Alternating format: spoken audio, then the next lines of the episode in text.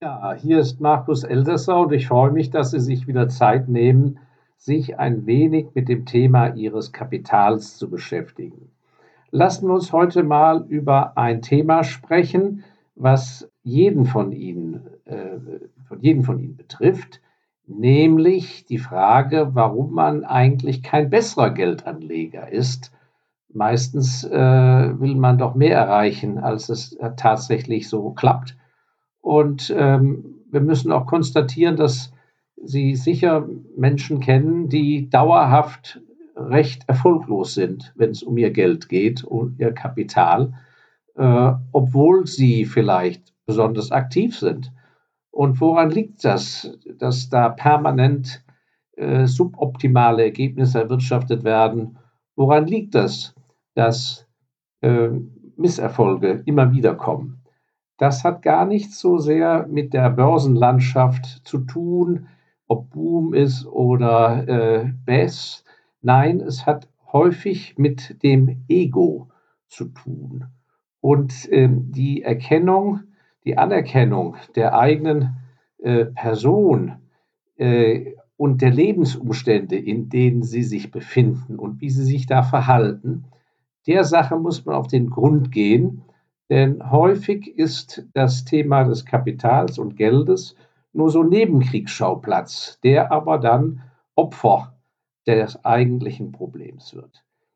Gehen wir mal da beispielsweise äh, zum Thema der Anerkennung. Die meisten von uns sehnen sich nach mehr Anerkennung und haben das Gefühl, dass ihnen nicht genug Anerkennung zukommt. Und äh, gerade bei den Geldanlegern ist es ja häufig so, äh, das sieht ja keiner so richtig, was man da macht.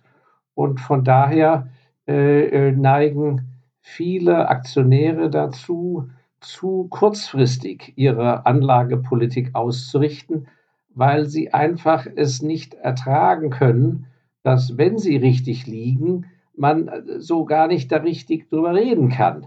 Es ist natürlich viel toller, wenn man nach einem Jahr oder nach einem halben Jahr oder nach drei Monaten äh, einen, äh, einen Kauf äh, gleich mit einem Verkauf abschließt und hat wegen mir 30 Prozent Gewinn, dann ist man natürlich ein ganz großer Kracher äh, und kann dann in seinem äh, Stamm, an seinem Stammtisch oder endlich zu Hause mit was Tollem äh, glänzen und sagen, Mensch, guckt mal an, habe ich ganz toll gemacht, war meine eigene Idee, habe ich 30 Prozent eingefahren und vor sich selber klopft man sich dann auf die Schulter und freut sich, wenn also andere da Applaus spenden und sich praktisch äh, äh, Gedanken machen, warum sie nicht selber so gut sind wie derjenige. Aber häufig hat dieses Bedürfnis nach Streicheleinheiten doch äh, teure Konsequenzen, denn ich kann Ihnen versichern, um Ihr Kapital wirklich in großem Stil wachsen zu lassen, braucht es eben doch viel, viel Zeit und wenn Sie schon einmal auf dem richtigen Weg sind, indem Sie sich an den richtigen Unternehmen beteiligen, ich nenne es bewusst beteiligen und nicht einfach nur Aktien kaufen, indem Sie also eine Aktienposition aufbauen, äh, weiter aufstocken, wenn Sie weitere Ersparnisse haben, wenn Sie die Dividenden reinvestieren, die großen Entwicklungen, die, Verzweif die Verzweifachungen, also Verdopplungen, die Verdreifachung, Vervierfachung, Verzehnfachung, hat meist ganz wenig mit Spekulation zu tun, sondern einfach mit enorm viel Sitzfleisch. Aber dazu braucht es eben Zeit. Dazu muss man natürlich auch in aller Ruhe äh, äh Rückschläge aussitzen können. Kursverluste von 30, 40, 50 Prozent inzwischen drin kommen, wenn eben die Börsenlandschaft sich eindunkelt oder wenn bei der Firma mal äh, ein, ein, eine Führungsmannschaft Mist baut was aber eine gute Firma unter Umständen nicht umhaut. All das äh, erreichen Sie natürlich nicht, wenn Sie Ihr Ego da dranhängen und vor allem, wenn Sie sich nach Streicheleinheiten sehnen und nach Applaus und Anerkennung. Und vor allem die Angeberei, was für ein toller Maxe Sie sind, das ist äh, alles etwas, das hat beim Thema Kapital nichts zu suchen und kostet Sie auf Deutsch sehr, sehr viel. Nun, ein anderer Punkt, äh, äh, wo der Ego aufs Glatteis geführt wird, ist der Umgang mit äh, cleveren Finanzberatern oder auch Wertpapierberatern bei den Banken. Ähm, ich möchte hier gar keine Lanze für diese Zunft brechen, in gar keiner Weise. Aber äh, auch hier müssen Sie sich unter, unter Umständen äh, äh, einmal kritisch sich selbst beleuchten oder können es vielleicht bei Freunden und Bekannten beobachten. Es gibt also Leute, die telefonieren jeden Tag mit ihrem Broker äh, oder mit eben ihrem, ihrem Wertpapierberater und freuen sich tierisch, wenn sie eben Umgang haben mit dem Finanzberater, wenn der vorbeikommt. Und äh, das ist meistens im Vergleich zu äh, äh, Gesprächen zu Hause oder mit Gesprächen im Beruf einfach in der Regel immer viel erfreulicher für einen. Warum? Der gute Mensch hört zu, man bekommt also viel Zustimmungen. Äh, und das sind natürlich alles sehr clevere Leute, denn äh, deren ganzes Bemühen liegt ja darin, dass sie als Kunde erhalten bleiben, dass sie mit ihren Ersparnissen äh, bei der Adresse, wo der Berater arbeitet, dass sie da engagiert bleiben, dass sie ihr Vermögen da ausweiten, dass sie am besten woanders das Konto schließen und es transferieren zu ihm. Also wird dieser Mensch nicht besonders kritisch mit ihnen umgehen. Der wird ihnen nicht eins vor die Mütze hauen, wenn sie Unsinn reden, sondern wird ihnen eher äh, die, Fahne nach dem Wind äh, äh, stellen. Und so ist ja bekannt, dass gerade das Studium der Sonntagszeitung, wenn viele Menschen Langeweile haben, am Wochenende ist nichts zu tun, dann liest man die Sonntagszeitungen durch und kommt dann am Montag mit, mit neuer Weisheit und tollen Ideen äh, lädt die bei dem Bankwertpapierberater äh, ab und der findet das natürlich auch ganz groß. Also Herr Meier, das ist ja fantastisch, was Sie für Ideen haben. Also da wäre ich ja selber gar nicht drauf gekommen. Oder aber, ja genau, Herr Schmitz, richtig, richtig. Also das habe ich auch schon gedacht. Aber gut, dass Sie es ansprechen. Ja, das sollten wir dann doch gleich mal so und so umsetzen. Und genauso, wenn sie kommen, sagen, Mensch, ich habe also noch Angst, also diese Geopolitik oder äh, die Maßnahmen der USA, also ich habe doch große Sorge und können wir denn da überhaupt noch in der, in der Branche engagiert bleiben? Nun, das sind natürlich Wassereimer, äh, gleich äh, viele auf einmal äh, auf das Mühlrad, auf das Wasserrad äh, des Bankers und der wird ihnen zustimmen und so weiter und so fort. Und letzten Endes bleibt ihnen dann ein gutes Gefühl, weil sie haben da doch mal den Takt angegeben. Sie als Amateur sind da groß am Steuerrad äh, äh, des Schiffes. Und das ist natürlich ein ganz gefährliches Ding, denn äh, die guten Berater äh, in dieser Branche, die also äh, da für Institutionen arbeiten, das sind geschulte Leute, die haben früh die Menschenkenntnis äh, beigebracht bekommen haben ein dickes Fell und äh, insofern ertragen die eben auch ein anderes Ventil, das das Ego häufig sucht. Viele Menschen sind ja zu Hause unzufrieden, nicht wahr? Mit in der Familie äh, ist da schon häufig lange äh, doch irgendwie äh, eine recht unerfreuliche Luft eingezogen. Und auch im Beruf ist nicht jeder gerade so zufrieden und hat Frust und Ärger. Und ich erinnere mich noch gut an einen sehr reichen Geldanleger, der also wirklich äh, zu Hause äh, wenig zu melden hatte, dessen ganzer äh, innerer Reichsparteitag war, dass er eben doch seinen Banker und auch den Bankvorstand, weil er ein großes Vermögen hatte, permanent so richtig zur Sau machen konnte, indem er den mit Frechheiten kam, die er sich woanders überhaupt nicht hätte leisten können, weil er genau wusste, die bibbern und zittern, dass er ja mit seinem großen Depot nicht äh, äh, abzieht. Und dazu gibt es ja diesen alten Spruch, mit vollen Hosen ist gut stinken. Und ich kann nur sagen, diese Stänkerei, dieses Ventil, da Dampf abzulassen und den armen äh, Wertpapierberater zur Sau zu machen, das ist diesem Menschen äh, sehr, sehr teuer bekommen, weil letzten Endes befriedigt er sein Ego, aber tut nicht das Richtige für sein Kapital. Und äh, ein anderer Aspekt, der auch sehr, sehr wichtig ist, der kommt ja äh, aus dem Bereich äh, äh, im Berufsleben der Routine und der Langeweile. Äh, nicht alle Berufe sind ja mental so herausfordernd und erfüllend, sondern äh, sind trotz großer finanzieller Erfolge ab einem gewissen Punkt ohne großen Reiz.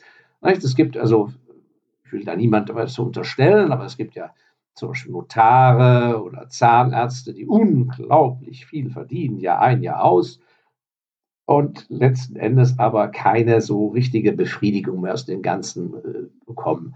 Und die äh, haben ja einen Berufstagesablauf, wo sie ja nicht einfach sagen können, ach, nächsten Mittwoch äh, äh und Donnerstag, da fahre ich mal in Schwarzwald spazieren oder dann plötzlich sagen, ach, der, der, der Weather Forecast, also der, wie sagt man, der, der Wetterbericht, der ist ja ganz großartig für übernächste Woche, da mache ich mal zwei Wochen blau und so weiter. Für, von ihrem Vermögensverhältnissen her könnten die das ja längst, nicht wahr? Oder auch Top-Anwälte. Aber sie können es eben nicht, äh, weil durch den Beruf äh, ist es ihnen da auch gar nicht gestattet. Auch so ein, ein, ein, guter Apotheker, der muss eben morgens aufmachen und abends zumachen, da kann nicht dauernd weg sein. Was nützt ihm also das ganze Geld? Und von daher ist er natürlich ein, ein unglaubliches Opfer von gerissenen äh, Anlageberatern, die erspüren, dass äh, dieser Mensch doch ein Defizit hat an Aufregung, an Nervenkitzel, an Abenteuer. Das ist das dicke Ding, was diesen Menschen und vielen Leuten äh, fehlt.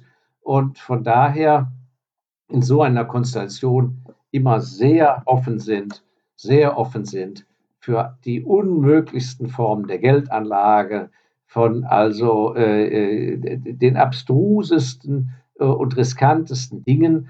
Warum? Weil es eben dieses äh, zusätzliche Prickeln bringt, was ihnen fehlt.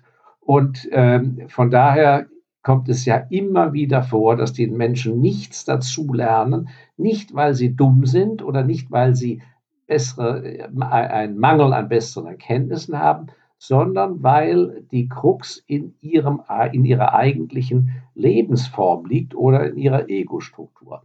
Nun, wie kann man dem Ganzen äh, äh, beikommen? Nun, man muss an die Wurzel des Problems, muss also erkennen, wie steht es um einen selber. Und da, wo das Defizit ist, muss man das ausgleichen, aber nicht bitte im Bereich des eigenen Geldes, nicht mit dem eigenen Kapital. Das Kapital muss man in Gottes Willen in Ruhe lassen.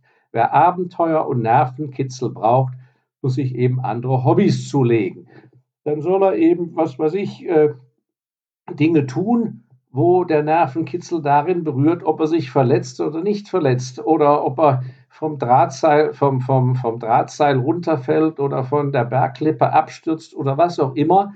Äh, äh, das ist besser, dass er im Hobby die Abenteuerlust befriedigt und nicht mit abenteuerlichen Geldanlagen.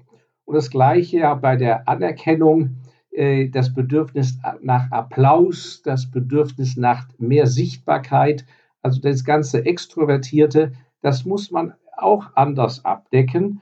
Und auch das ist eben möglich äh, durch Aktivitäten außerhalb des normalen Berufes. Man kann sich ja zusätzlich engagieren in Verbänden. Man kann, wenn jemand gern auf der Bühne steht, dann muss man eben Vorträge halten. Dann bekommt man da Applaus. Also der Fantasie sind da keine Grenzen gesetzt. In jedem Fall lohnt es sich, äh, diese Wurzel dort zu kurieren. Das Ziel muss ja folgendes sein, dass äh, Sie als guter Geldanleger werden Sie nur in der Lage sein, einerseits den Zeitgeist richtig zu beobachten, zu interpretieren, einen genügenden Abstand zu haben, aber gleichzeitig kritisch genug sind äh, gegenüber dem Geschehenen, das schaffen sie nur, wenn sie ihr Ego ausschalten. Wenn sie sich praktisch aus ihrem Körper hinaus begeben und sich neben sich stellen und dort in einer kompletten Balance sich befinden, in einer eigenen Harmonie, wo sie nicht an Beruf äh, zerren, äh, aufgewühlt sind äh, von privaten Ärgernissen und so weiter, sondern sie befinden sich komplett in der Balance. Dann haben sie auch die Feinfühligkeit der Wahrnehmung für das Finanzgeschehen, denn das Finanzgeschehen ist ja letzten Endes die Interpretation von dem, was alle Teilnehmer an den Finanzmärkten tun. Das fließt ja in Börsenkurse und in Börsenentwicklungen ein. Und dafür kann man ein Gespür entwickeln, aber nur, wenn sie sich und ihre Lebensverhältnisse aufräumen, mit sich selber aufräumen um in wirklicher Balance, in einer Harmonie zu sein. Und wenn Sie zwischendrin in Situationen kommen, wo Sie aufgewühlt sind, wo Sie eben nicht in der Balance sind, dann kann ich nur dringend abraten, ja keine Börsengeldanlageentscheidung äh, zu treffen, sondern erstmal nichts zu tun, bis man wieder im Lot ist. Ansonsten geht das fürchterlich äh, in die Hosen. Und das Ziel muss letzten Endes sein, dass Sie sehr ehrgeizig mit Ihrem Kapital umgehen, feinfühlig, das Kapital sehr respektieren, aber gleichzeitig mit großem Ehrgeiz an die Sache rangehen, mit dem Ziel, dass wirklich ihr Kapital sich nicht, deshalb mag ich den Begriff äh, Vermögensverwalter nicht, ich mag, bin Vermögensvermehrer. Seien Sie also ein Kapitalvermehrer, stellen Sie das Kapital äh, auf einen ganz anderen Prioritätssockel, einen ganz besonders hohen Kapital, äh, äh ganz besonders hohen Prioritätssockel. Ansonsten wird das mit dem Kapital nichts. Und das Ziel muss dann sein, und das ist ja das Fazit, dass Sie wirklich nachher sagen können, dass Sie sich über Verluste, die Sie zwischendrin erleiden, gar nicht allzu sehr ärgern und dass Sie sich aber gleichzeitig über besonders große Gewinne und Erfolge nicht besonders freuen. Das klingt komisch, aber das muss das Endziel sein. Wenn Sie diesen Zustand erreichen, sich nicht zu ärgern über Verluste und nicht sich zu sehr freuen über die Gewinne und Erfolge, dann haben Sie den Zustand erreicht und dann werden Sie ein wirklich guter äh, Kapitalanleger sein, beziehungsweise haben das Plateau erreicht, von dem aus Sie dann die Raketen äh, und die langen Fahrten starten können. Gut, also ich hoffe, dass das ein, zwei Anregungen Ihnen vielleicht gibt, über das ganze Thema nachzudenken. Vielleicht hören Sie sich den Podcast nochmal an und verinnerlichen den.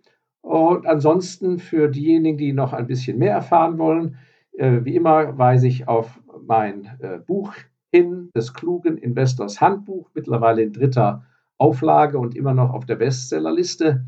Äh, für diejenigen von Ihnen, die YouTubes mögen, gehen Sie doch bitte auf meinen YouTube-Kanal Markus Elsässer und auch da vielleicht ähm, mit den Kollegen äh, Bautzus, Lochner und äh, Florian Homm in das Börsianische Quartett auf YouTube. Äh, und ansonsten, wie man sowas auch umsetzt, das finden Sie im ME-Fonds Special Values, den Fonds, den ich vor vielen, vielen Jahren im Jahr 2002 gegründet habe. Und ähm, da können Sie auch äh, einiges äh, nachvollziehen und nachlesen. Bis zum nächsten Mal. Alles Gute wünsche ich Ihnen. Sehen Sie zu, dass Sie Ihr Kapital sich vermehrt. Äh, Ihr Markus Elsässer. Ciao.